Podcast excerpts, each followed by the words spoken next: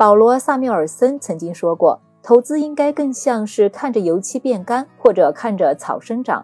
如果你想要刺激，那就带上八百美元去拉斯维加斯吧。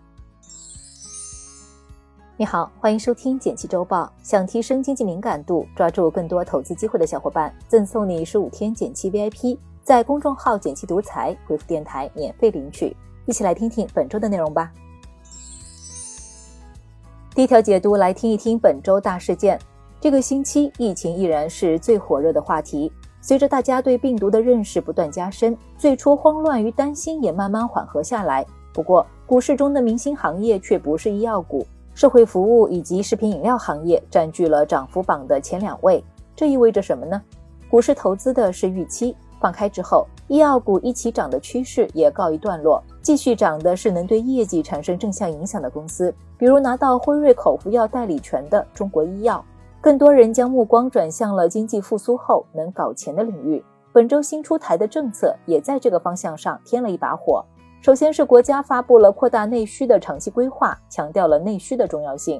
从数据看，有钱人还是挺多的。前三季度的居民存款比二一年底增加了十三点二八万亿。如果能让居民的储蓄释放出来，那么消费的潜在复苏空间是相当大的。具体到行业，文件将重点放在了民企集中的下游领域，比如汽车、免税、家政、养老等，涵盖了日常生活的方方面面。疫情期间，上游的资源型公司赚走了多数利润，而贡献了百分之八十就业的民企状况普遍不乐观。扩大内需战略提出后，有望让盈利向中下游转移。再来是对房地产态度的转变，继政治局会议没有提到房住不炒后，副总理刘鹤前天表示，房地产是国民经济的支柱产业，中国的城镇化有足够的需求空间，为房地产业稳定发展提供支撑。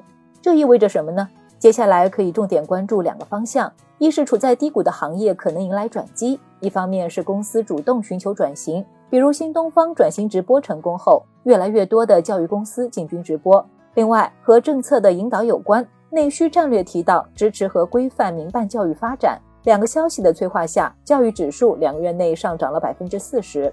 二是国产替代，比如雅培等外资奶粉退出市场，对内资品牌是个抢市场的机遇。总的来看，更多消费场景将打开，让有能力的人多消费，对经济增长的带动作用也会更加强劲。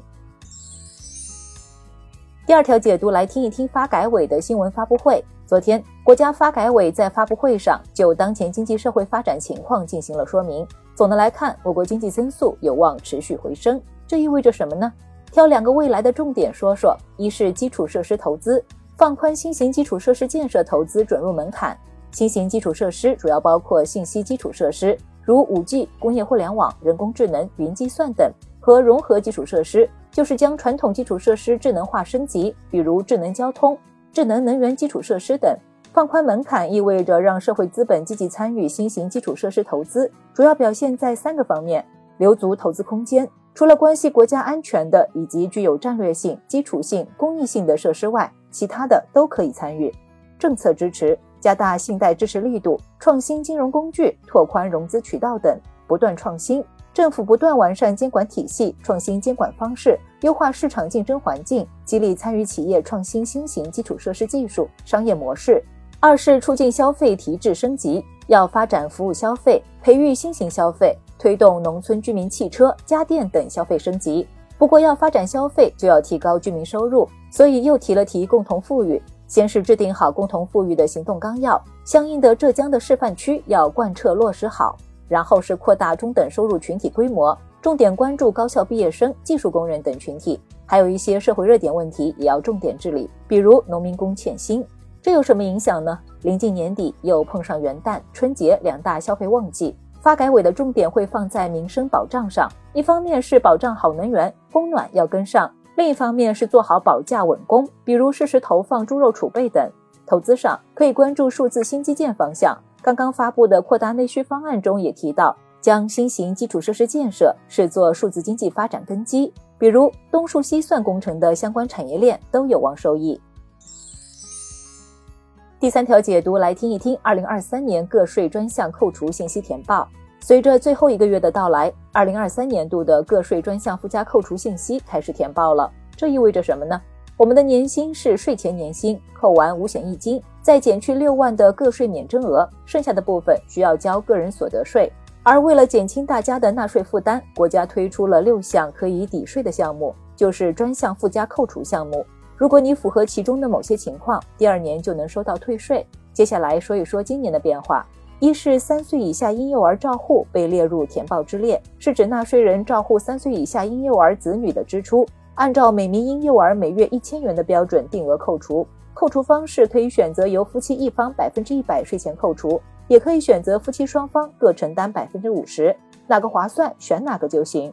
至此，可选填扣除项目变成了七个。二是最近推出的个人养老金附加扣除，目前并没有算在专项附加扣除栏目内，需要单独填报。这有什么影响呢？今年刚刚参加工作的小伙伴记得去填写，工资越高，退的也越多哦。如果已经是个老社会人了，个人信息没有变化的话，可以在 APP 中选择一键代入模式，直接完成复制，既省时省力，又能避免重新填写可能出现的错误。但如果信息发生了变化，比如孩子升学、租房、搬家等，即使扣除项目和金额没有变，也不要偷懒选择一键代入，还是如实重新填写，避免以后税务部门核验时出问题。还有个人养老金信息可能存在无法获得数据或数据不准确的情况。需要与个人养老金信息管理服务平台进行确认。来看其他值得关心的事儿，央妈平价加量续做 MLF，今年最后一次 MLF 续做，央妈选择了平价加量操作，投放了六千五百亿元，当月到期量为五千亿元，中标利率维持百分之两点七五不变。专家认为，MLF 加量续作。加上央行正在通过 PSL 和再贷款等政策工具投放中长期流动性，将有助于支持银行岁末年初加大对实体经济的信贷投放。航空有序恢复中，最近民航局下发了安全有序恢复航空运输市场的工作方案，规划了国内航空运输市场分阶段恢复的具体时间，并特别强调了恢复过程中安全第一。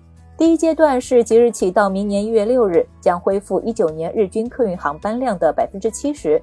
第二阶段是一月七日至一月三十一日，恢复至一九年日均客运航班量的百分之八十八。《阿凡达二》单日票房破亿，昨天耗时十三年、斥资三亿美元的《阿凡达二》正式登陆全国各大院线。作为院线行业期待的救世之作，电影单日票房破亿，达到预期。有分析师认为。困境反转叠加疫情复苏，《阿凡达二》可能成为电影业的拐点。展望明年，国内电影市场拥有多部重点影片储备，有望进一步推动行业向好。最后简单总结一下，我们一起回顾了本周大事件，然后带你了解了发改委的发布会，最后和你聊了聊个税专项扣除。感谢收听《简七周报》，喜欢本期内容的话，欢迎分享给朋友免费收听。最后推荐一篇精选的晚上聊财经。穿越两千年，历朝历代的经济改革如何影响当下？欢迎点击文字区链接收看。周末愉快，周一见哦。